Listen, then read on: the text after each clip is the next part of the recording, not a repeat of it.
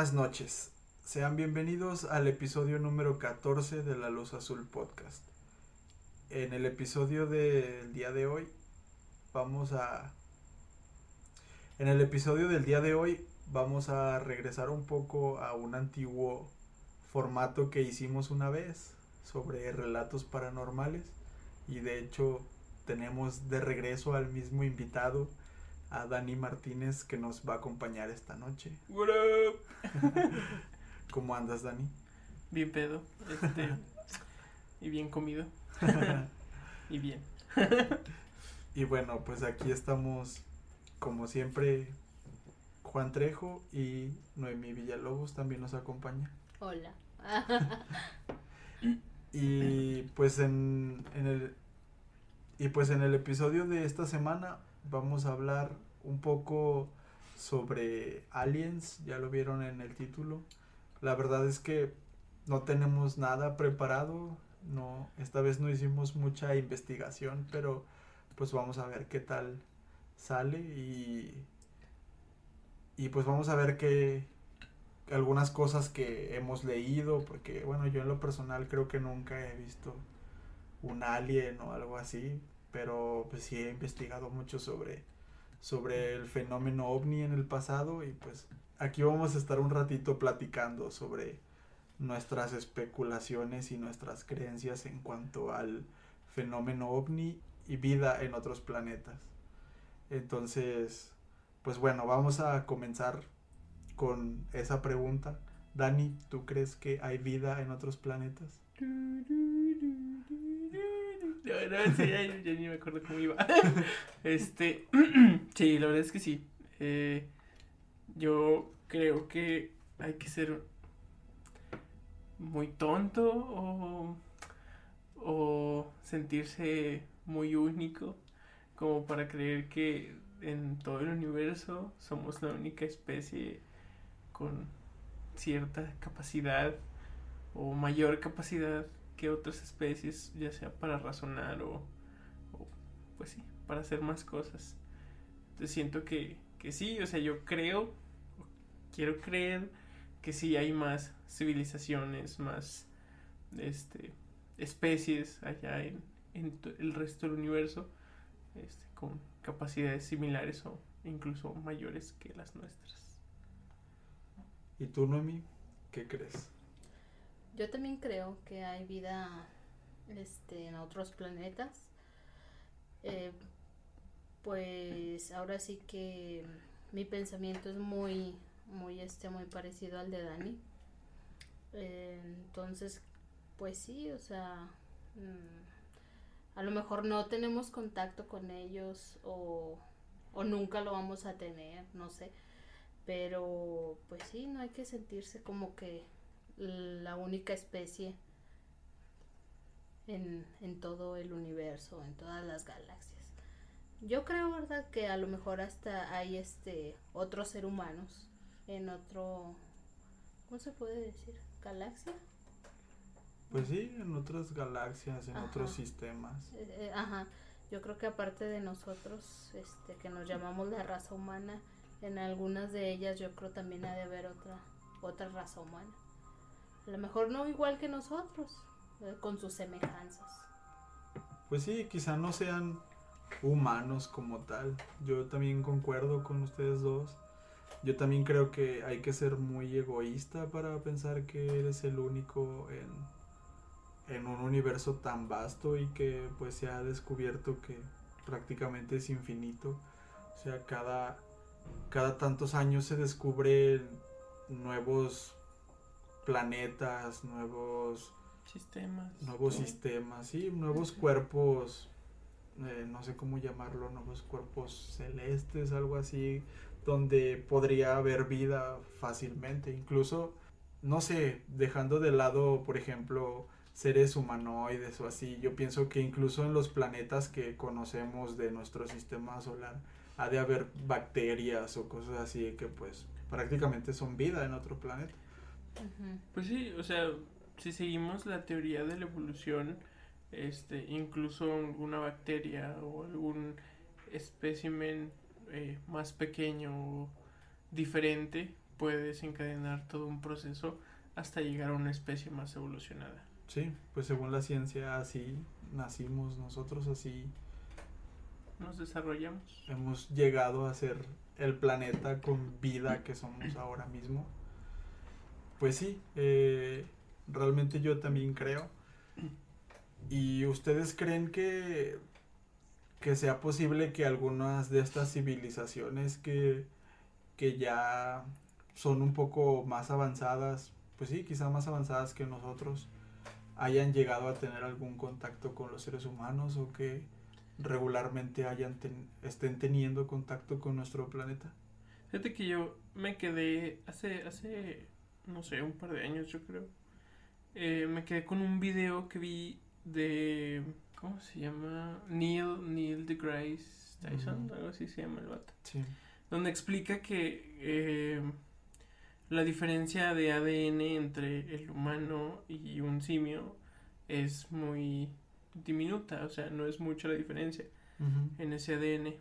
Pero ya viendo las características de cada especie, pues ya somos muy diferentes. O sea, ese porcentaje creo que decía que era como 2%. O sea, ese 2% de diferencia en el ADN hace una gran diferencia en cuanto a capacidades y, y pues sí, más que nada en las capacidades que tenemos eh, diferentes unos de los otros.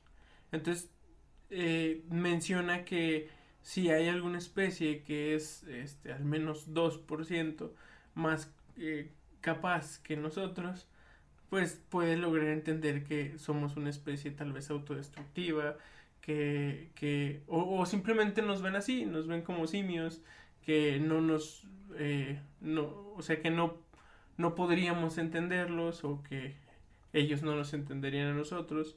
Entonces creo que eso haría el contacto un poco más difícil. Es como eh, hace, hace tiempo también vi que este, ciertas personas, cierta organización estaba intentando enviar mensajes eh, analógicos al espacio. Pero si del otro lado no existe esa tecnología analógica para recibir esos mensajes, pues es un, es un mensaje inútil. Entonces, creo que si del otro lado no hay una especie, un, una sociedad, una, una, pues sí, o sea, no, no hay alguien con las mismas capacidades que nosotros, este, sería muy difícil lograr ese contacto. O sea, si son más inteligentes, podrían vernos como, como los simios, esos a los que ni siquiera valdría la pena contactar. Y si no son tanto, entonces incluso tienen menos tecnología de la que nosotros tenemos actualmente para ese contacto. ¿Tú qué crees, Noemi? ¿Crees que puedan llegar a hacer contacto o que ya lo hayan hecho? Mm, yo creo que sí. O sea, yo digo que esa vida eh, que existe fuera de, de aquí de, del planeta Tierra, yo digo que sí, a lo mejor no nos observan, o cómo decirlo. Mm, si son esos, esos seres súper desarrollados, yo creo que hasta cierto punto le, les ha de ganar como esa pequeña curiosidad de, decir pues o sea o tratan de entender este de nosotros la raza humana este por qué hacemos lo que hacemos.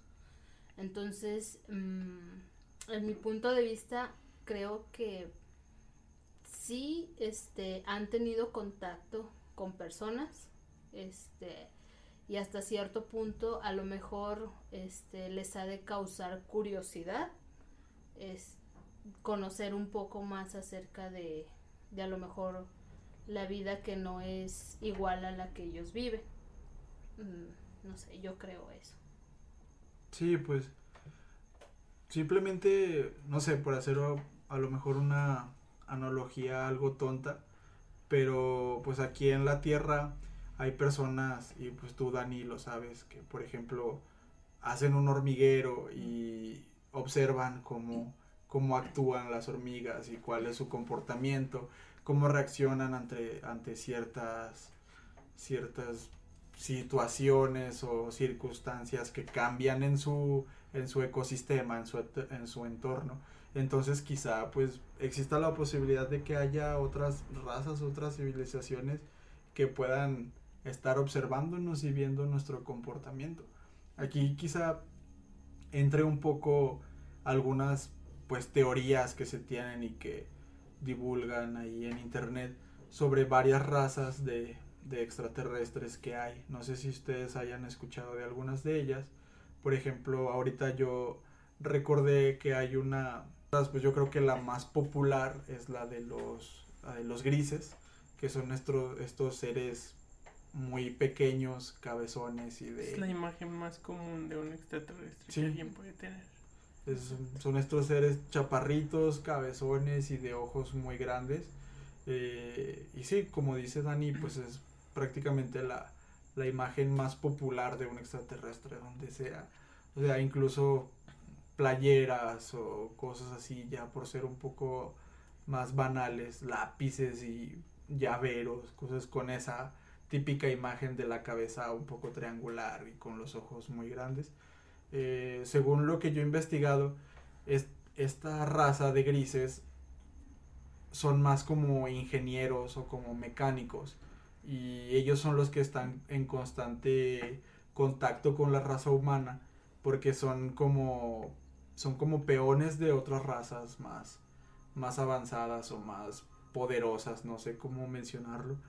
Y ellos son, sí, simples trabajadores. Eh, por ejemplo, en el caso de, Roswell, que es uno de los casos más famosos de, de fenómeno ovni, en el que cayó supuestamente un platillo volador en Roswell, Nuevo, México, y se supone que el gobierno de Estados Unidos recogió cuerpos, no solamente el platillo volador y después hizo experimentos con ese platillo volador, sino también cuerpos humanoides que son precisamente estos grises.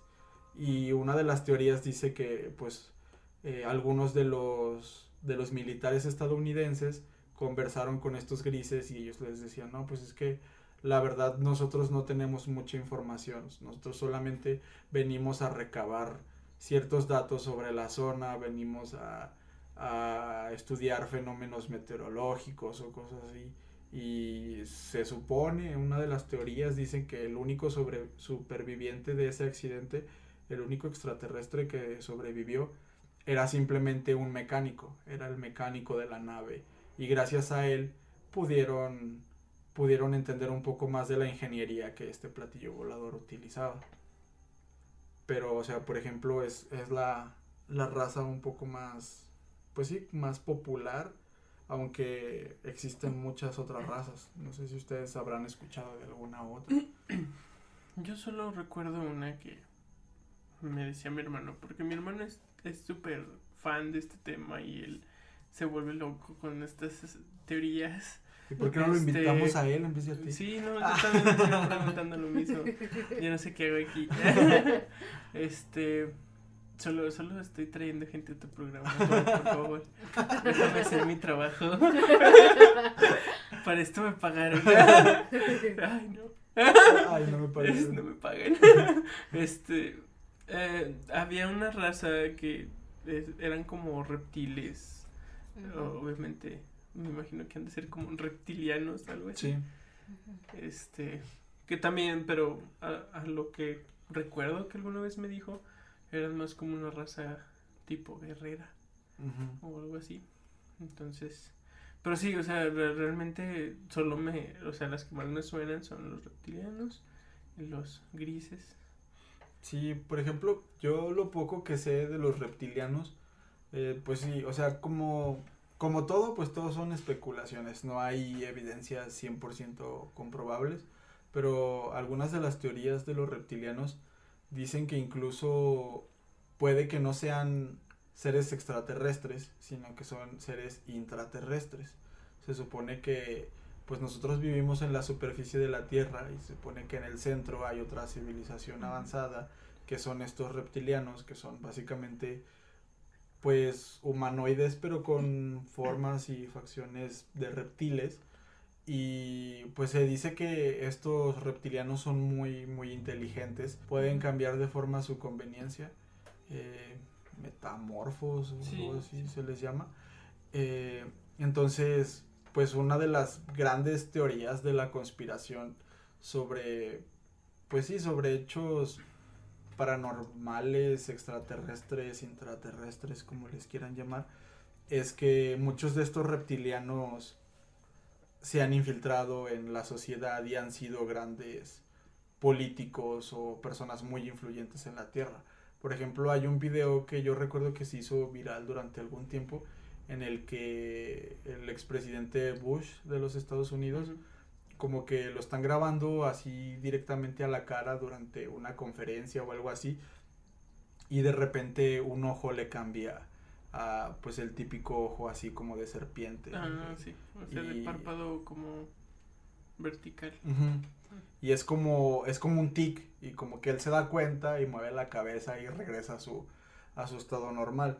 Yo no sé si esto sea un montaje, tal vez sí lo sea, lo más probable es que sí lo sea, pero se hizo muy popular y pues dicen que, que muchos, muchos políticos y personas influyentes de la Tierra realmente son estos reptilianos que volvemos un poco al, al tema de, de los de la raza que les comenté anteriormente, que, que ellos básicamente están controlando el, el curso que tenemos nosotros como sociedad y, y cuando haya que hacer algo, no sé, o sea, cuando la sociedad esté yendo para un rumbo en el que ellos no crean adecuado, pues va a ocurrir un gran hecho social que va a cambiar el rumbo. O sea, es como una de las grandes teorías. Pues sí tiene sentido y, y más que nada porque, o sea, a este punto ya es muy difícil diferenciar entre lo que podría ser cierto y lo que no, entre tantas cosas que pasan.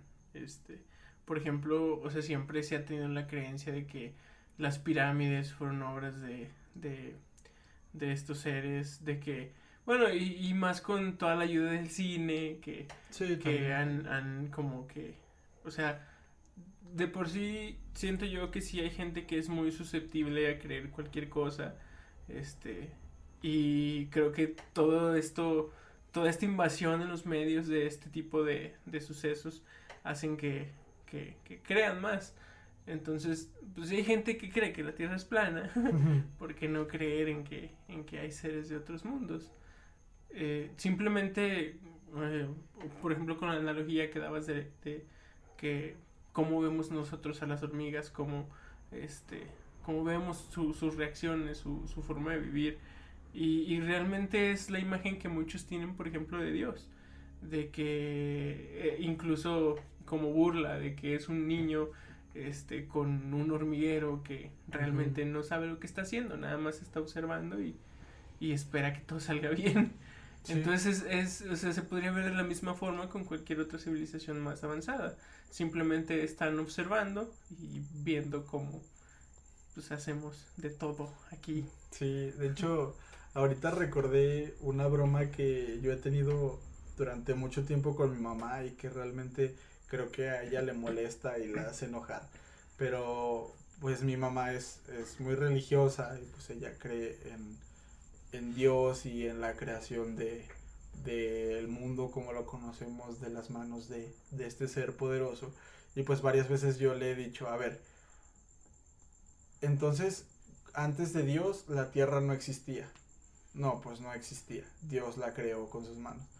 Luego entonces en teoría Dios es extraterrestre.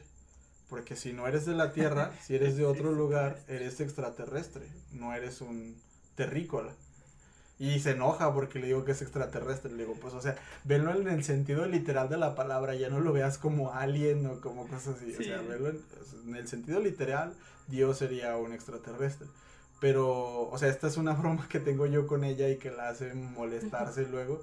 Pero, pues, a lo mejor también alimentado por películas y por estos programas de History Channel que lo hemos escuchado pues también hay muchas teorías de alienígenas ancestrales y de, de este tipo de figuras que, que, se les aparecieron de alguna manera a, a, nuestros ancestros de casi todas las culturas, o sea, tú buscas culturas antiguas y casi todas coinciden en que había seres que bajaban del cielo en algunos dispositivos que, que pues en el tiempo no existía el concepto de una nave espacial, Entonces, como los antiguos lo interpretaban como un pájaro o como, sí, como un pájaro de metal gigante.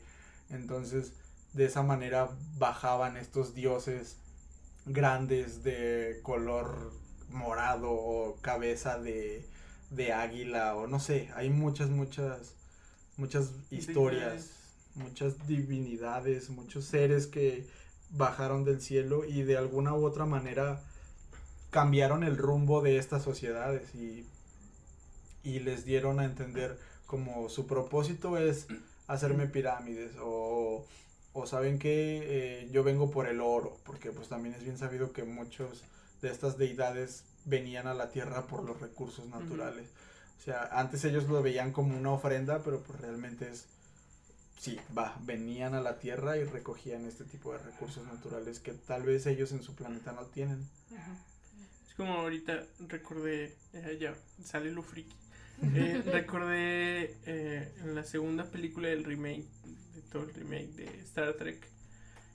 bueno, para los que no sepan, la primera directriz de la flota estelar es de que no pueden rebelarse ante este civilizaciones más menos avanzadas. Entonces, eh, ellos están en este planeta, están intentando salvarlos porque un volcán va a hacer erupción.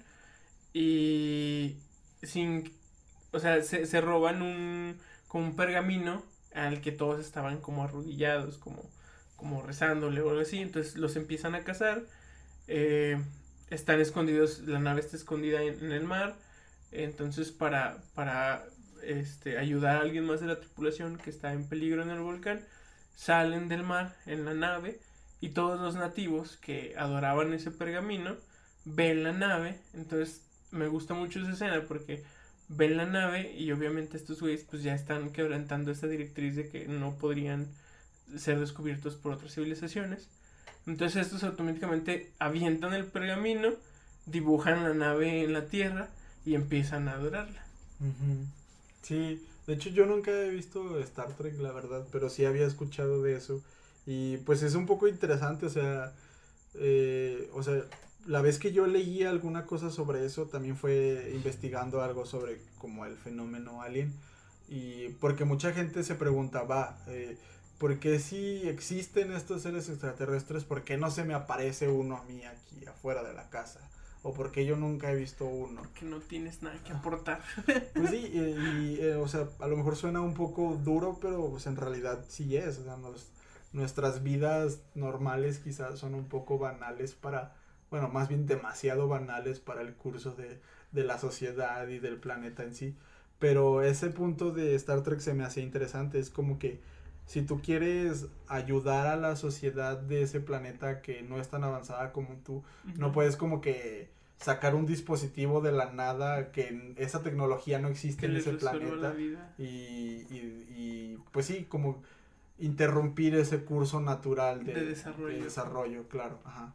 entonces pues sí quizá es algo de lo que está pasando y por eso no hay manifestaciones tan claras de seres extraterrestres. Quizá por ahí andan, pero simplemente andan viendo que pueden aportar sin realmente interferir, desviar, interferir el rumbo de, de la sociedad. Sí, por ejemplo, todas esas cosas como avistamiento de luces o lo, lo que fue popular hace algunos años que, que era lo de las señales en, en los sembradillos y todo ese pedo. Fácil pudo haber sido una señal extraterrestre de puto el que lo lea y ahí estamos nosotros grabándolo de nivel mundial, todos viéndolo. Pues, sobre eso hay, yo leí algo interesante.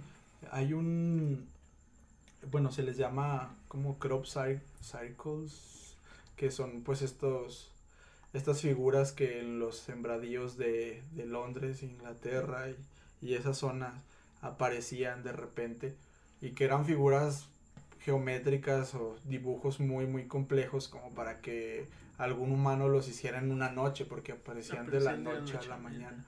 y se supone que en algún en algún momento de, de la historia eh, Carl Sagan que Carl Sagan es como pues una de las figuras más importantes en, en, en la ciencia, en la tecnología, en la física y sobre todo como en la ufología y cosas de estas Se supone que él con algún aparato envió un mensaje en binario a, las estrellas como diciendo cosas muy banales, así como que simplemente, ah, pues mira, yo soy un ser humano del planeta Tierra y el aparato con el que te estoy contactando es un telégrafo, no sé, no, no, recuerdo bien, pero era como que le daba especificaciones de dónde estoy, quién soy, con qué te estoy contactando. Y que al cabo de unos meses él recibió un mensaje así parecido. Eh, como de, ah, pues mira, yo soy tal persona de tal cuadrante en el espacio eh, y el aparato con el que yo te estoy contactando es algo así. Y también venía en binario. Y luego a partir de esto empezaron a, aparecer como que los, los círculos en los sembradíos y, y eran figuras como abstractas hasta que en algún momento de la historia apareció uno de estos que era como que ya simplemente muy muy revelador. Era la cabeza de un gris eh, sosteniendo un disco y el disco contenía un mensaje en, en binario. Y pues no recuerdo exactamente lo que decía el mensaje, pero sí decía algo como que no confíen en, en las razas que van a estar por venir en un futuro, que van a traer regalos falsos o algo así.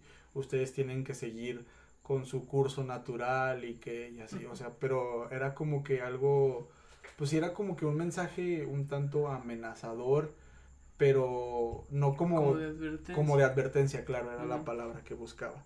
Y, y pues sí, o sea, si lo hizo un ser humano o no, pues de todos modos es algo inquietante, o sea, cómo aparecían de la nada. Sí, más porque, este, bueno, yo recuerdo haber visto así un programa en History eh, sobre, sobre eso, o sea, que lo único que necesitaban para hacer mensajes así las personas era una tabla amarrada así como con dos mecánicos hacia los lados y e ir así como que pisando todo, ¿no? Pero pues para hacer todo eso en una noche realmente necesitas a muchas personas. Sí. Y pues era algo como que más difícil de organizar. Y más que te quedara con esa simetría, esa, esa exactitud. Entonces, o sea, esos, por ejemplo, esos mensajes es donde yo sí creo que no fueron hechos por personas.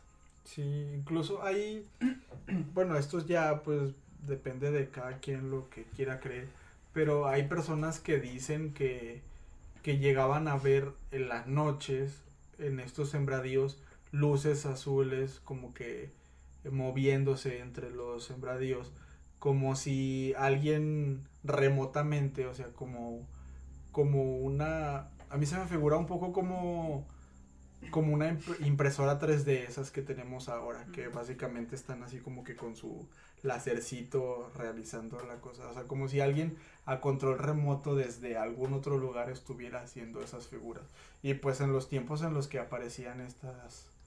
Es, más, no sé si ahora tengamos como que la tecnología para hacer algo de ese tamaño, a esa escala y en un tiempo, en un periodo de tiempo muy corto, en una noche básicamente. Sí, yo, yo sí creo que es algo muy complicado.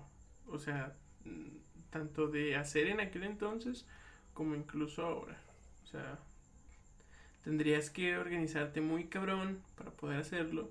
Tendrías que prepararlo muy cabrón para poder hacerlo tan exacto, tan simétrico, tan perfecto como son. Sí, de hecho sí es algo... Sí son figuras que, pues sí, que te dejan pensando. ¿Quién podrá hacer eso? ¿Quién pudo haber hecho eso? Y, y pues con qué objetivo.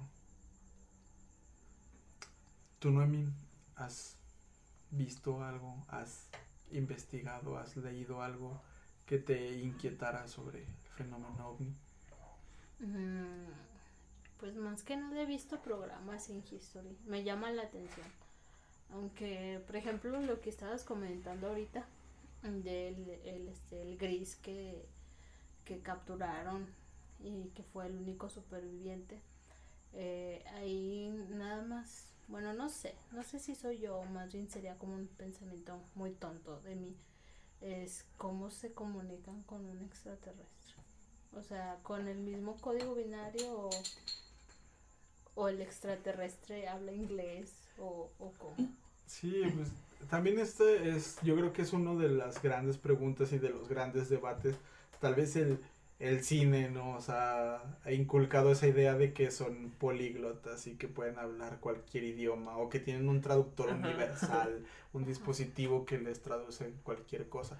Aunque, por ejemplo, hay un caso, yo recuerdo, eh, creo que es el primer caso de abducción extraterrestre documentado, eh, obviamente es en Estados Unidos, y es un, una pareja que dicen que ellos iban manejando de Estados Unidos a, a Canadá y de repente vieron una luz y perdieron como conciencia de sí y estaban ya de repente en la nave y que en la nave estuvieron experimentando con ellos y que ella sintió la inquietud de hablar con estos, eh, eran grises también, eh, estos seres chaparritos y pues ella sintió la inquietud de hablar con ellos y ella mencionaba que, que era como si se comunicaran con... Ella no menciona telepáticamente, pero básicamente es una comunicación telepática. Ella decía que nunca vio que movieran los, los, los labios, sino que simplemente los escuchaba dentro de su cabeza. Ella les preguntaba algo y así como de, oh, ¿quiénes son?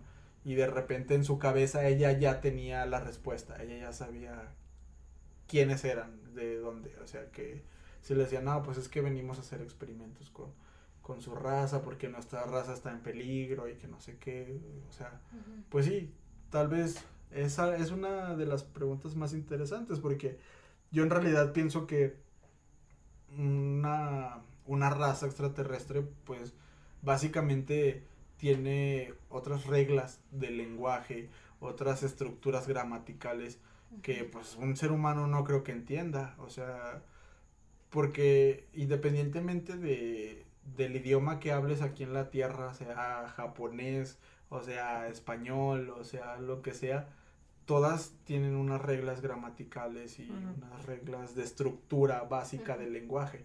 Entonces, a mí se me hace como que inconcebible que una lengua, una forma de comunicación de otro planeta tenga algunas cosas iguales, o sea, no sé, aunque también existe la posibilidad de que el lenguaje no lo hayan enseñado ellos. sí, no sé, yo no sé por qué, pero pues fue una una este una duda que se me vino mucho a la mente. Porque por ejemplo lo que dices del código binario pues lo entiendo, porque pues estaba tratando con personas que estudian ciencia, ¿no?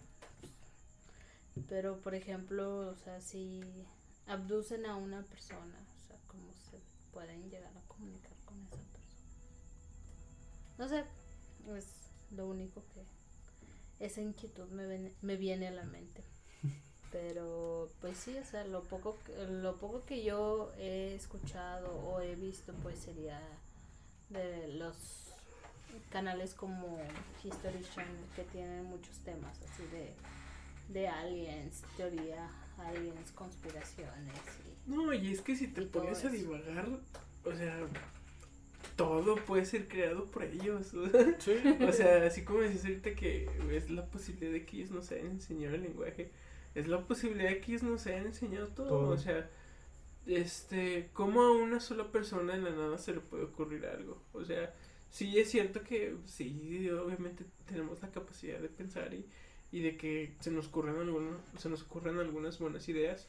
Este, pero por ejemplo, estas ideas que han revolucionado al mundo este una y otra vez, o sea, cualquier cosa que te digan o que encuentres que haya pasado hace más de 100 años, no puedes estar 100% seguro de su veracidad nada más porque está escrito o nada más porque porque hay cierta evidencia, porque pues nadie de los que estamos vivos ahora estuvo en ese entonces y no tenemos cómo verificar. Bueno, algunas cosas sí, obviamente, pero sí, pues hay sí, como dices, o sea, prácticamente si nos ponemos a divagar todo lo podemos atribuir a a seres extraterrestres. Por ejemplo, ahorita... Es más, somos sus espermatozoides y nomás nos estamos cultivando y cuando nos morimos nacemos allá.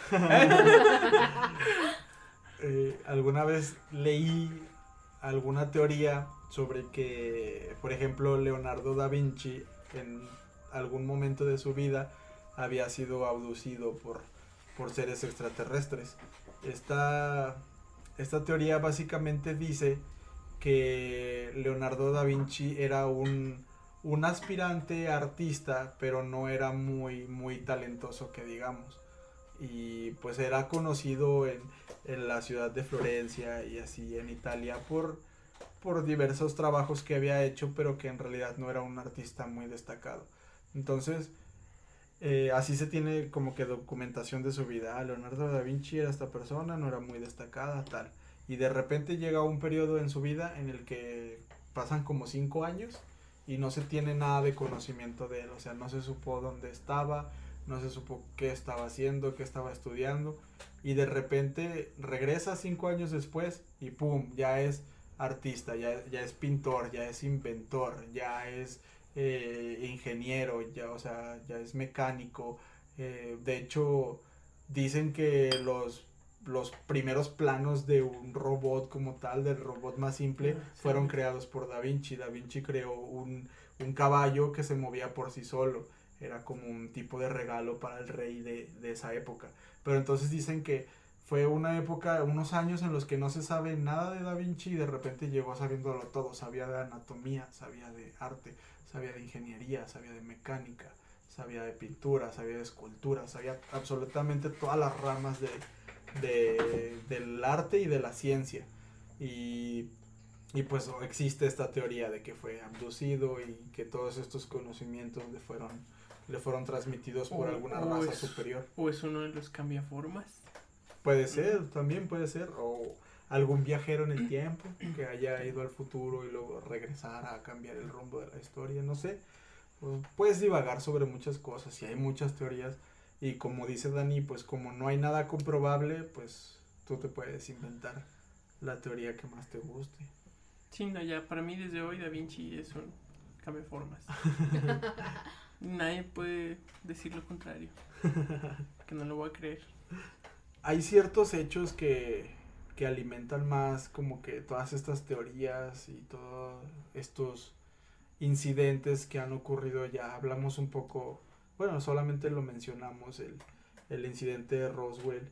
Y y muy ligado a esto está por ejemplo el área 51 ahora que hay mucho mucho mame y mucho meme sobre personas que van a ir a invadir el área 51 Yo quiero mi extraterrestre. Eh, pues sí, el Área 51 básicamente es uno de los lugares más emblemáticos para la gente que cree en el fenómeno ovni o extraterrestre. Eh, básicamente, pues el Área 51 es una, pues es una base militar que está en medio de la nada en el desierto de Nevada. Está a unos, creo que había leído 133 kilómetros de Las Vegas, más o menos.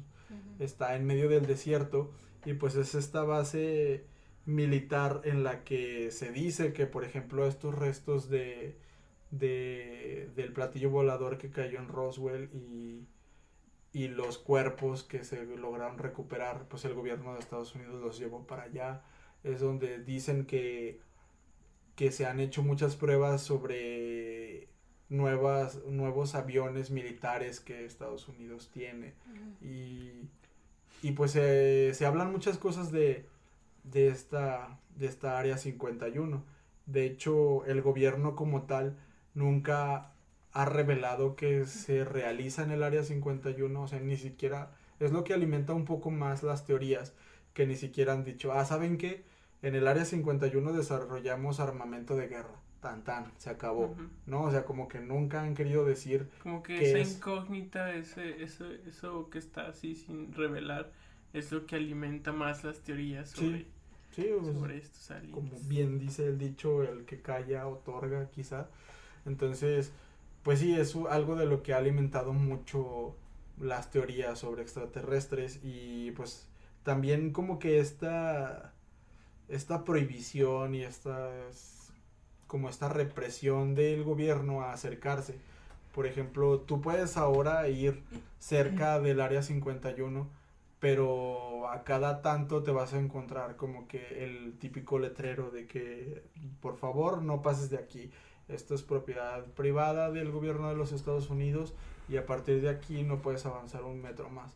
Y de hecho hay algunos videos de personas que han atravesado este, estas advertencias y o sea, es cuestión de segundos o de minutos en los que llegan convoys de, del gobierno de, de Estados Unidos. Uh, dicen que tienen jeeps o dicen que tienen eh, vigilantes por radar o si no en las montañas eh, camuflados que están vigilando que estas personas, que las personas, los curiosos no crucen esta área restringida y automáticamente eh, se, se, acercan a ti si la cruzas y te piden que por favor te vayas y si opones resistencia, eh, pues los, se dice que ellos tienen total libertad de, de abrir fuego, que mm, sin importar si eres, si eres niño, si eres mujer, si eres hombre, adulto, mayor, ellos tienen eh, la libertad de que si no obedeces irte de esa zona, pueden dispararte en el momento que ellos quieran.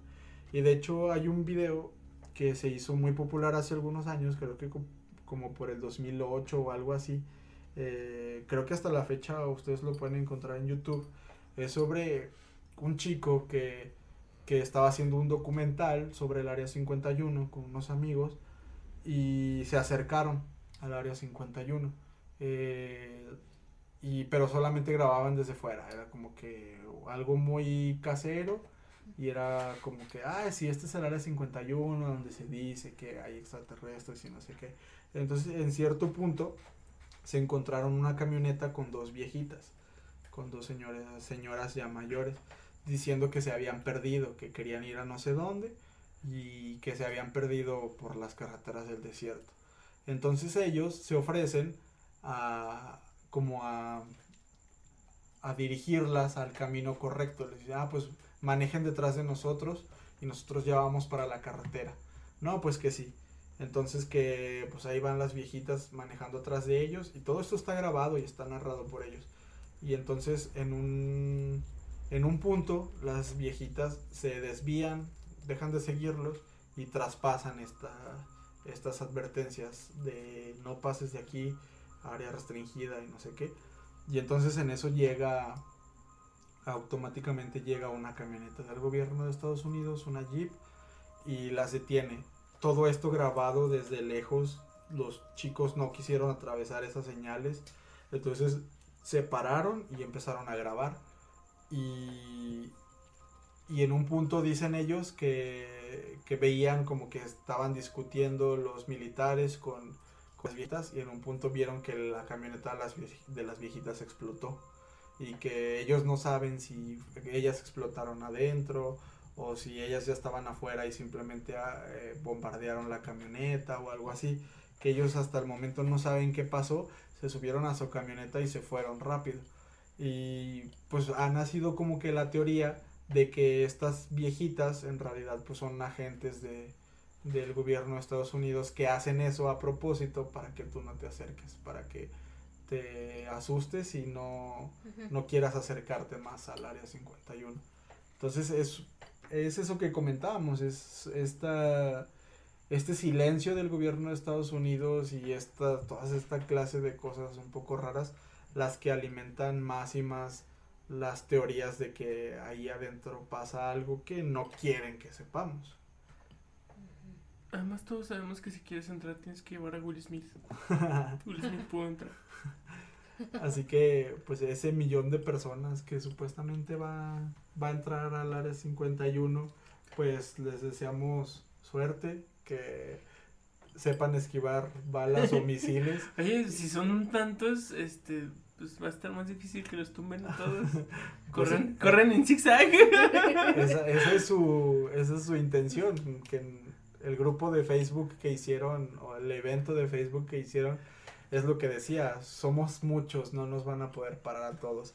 Y de hecho vi algo muy gracioso que era como su mapa que, que Ah, de de cómo cómo iban iban a entrar, atacar y sí. pues a las orillas los que corrían como Naruto eran los primeros que iban a atacar. y todo eso. ser los primeros en caer. Muy buena forma de deshacerse de. Correcto.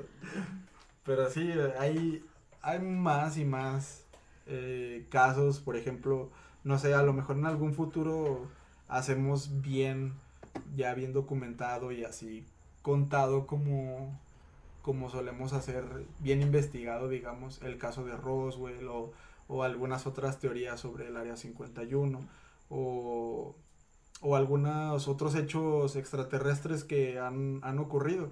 Este simplemente, este episodio simplemente fue como una introducción al tema y, y pues se dio la ocasión de que nos juntamos otra vez los tres a, a echarnos unas cervecitas y a comer una pizza y pues platicar de estos temas. Igual como un episodio ahí relajado y no sé como un bonus a, a todas las investigaciones que hacemos. Pero sí no no descartamos que en el futuro algunos de los temas que ya mencionamos aquí los vayamos a volver a hacer, pero ya bien documentados y con una estructura correcta. Preparados. Esta vez simplemente, pues como la vez pasada, fue nos juntamos a platicar entre compas y sobre este tema en el que Noemí no quiso opinar mucho. es que yo no sé mucho de, yo no sé mucho de aliens, este, la única, ahora sí como anécdota más cercana que tengo es de mi hermana cuando estaba en la secundaria, dice que ella vio un platillo volador, pero muy a lo lejos, ¿verdad? Dice, eh, en la secundaria entrábamos creo que a las 7, 7 y media más o menos. Entonces creo que todavía era, es cuando el horario creo está oscuro como a esa hora. Entonces dice que ellos apenas iban a entrar a su primer clase, ya estaban en el salón.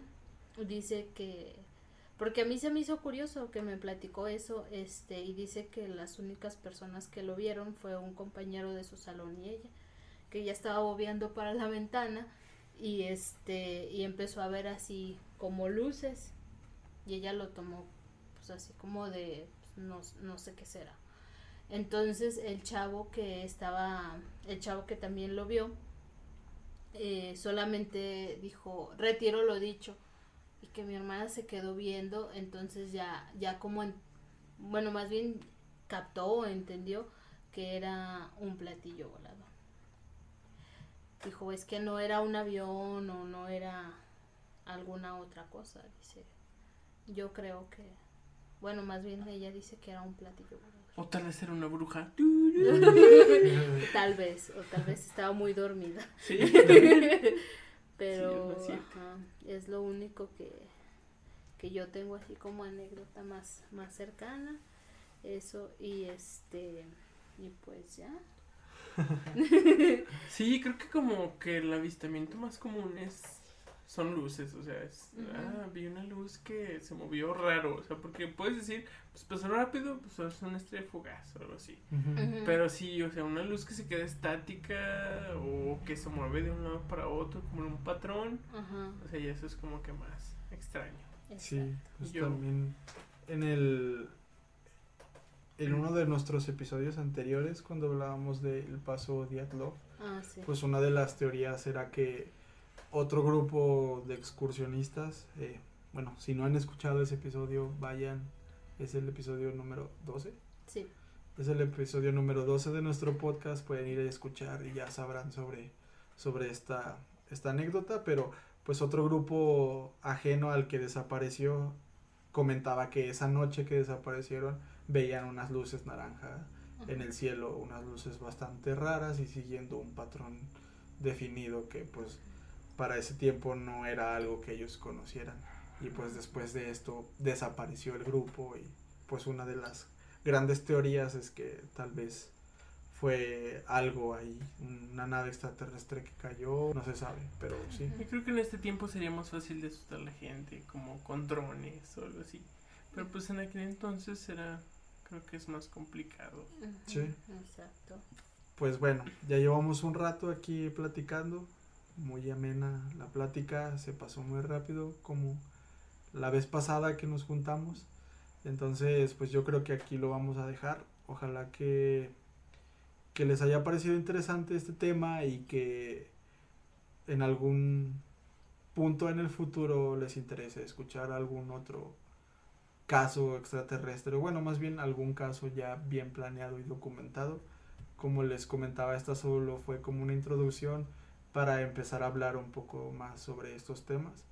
Eh, ahora sí que no sé, como que esta sección de que una semana, un episodio tenemos tenemos un caso de crimen y luego al otro paranormal, pues tal vez este paranormal va a ampliar un poco más su, su catálogo hacia cosas extraterrestres o misterios sin resolver, algo así. Más o menos lo queremos llevar por ese lado. Entonces, pues este episodio nos sirve un poco como, como introducción a esos temas. Y pues nada, ya saben, suscríbanse al canal de YouTube, denos like en Facebook y síganos en Spotify o en ebooks y pues o en Google Podcast. Ah, en Google Podcast. Sí, estamos en Google Podcast. Escúchenos en Google Podcast. Está bonito Google Podcast.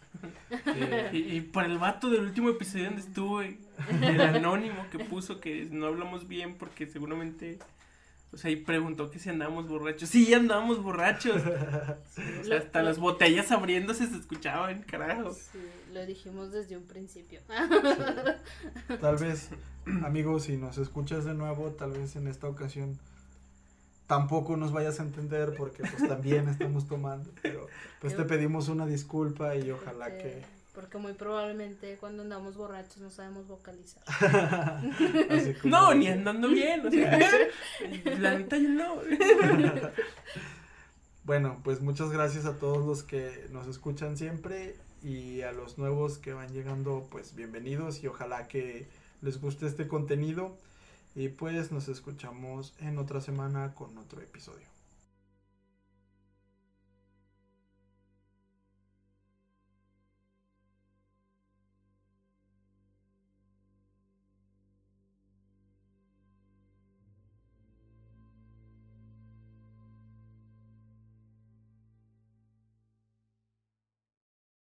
What's so special about Hero Bread's soft, fluffy, and delicious breads, buns, and tortillas? These ultra low net carb baked goods contain zero sugar, fewer calories, and more protein than the leading brands, and are high in fiber to support gut health.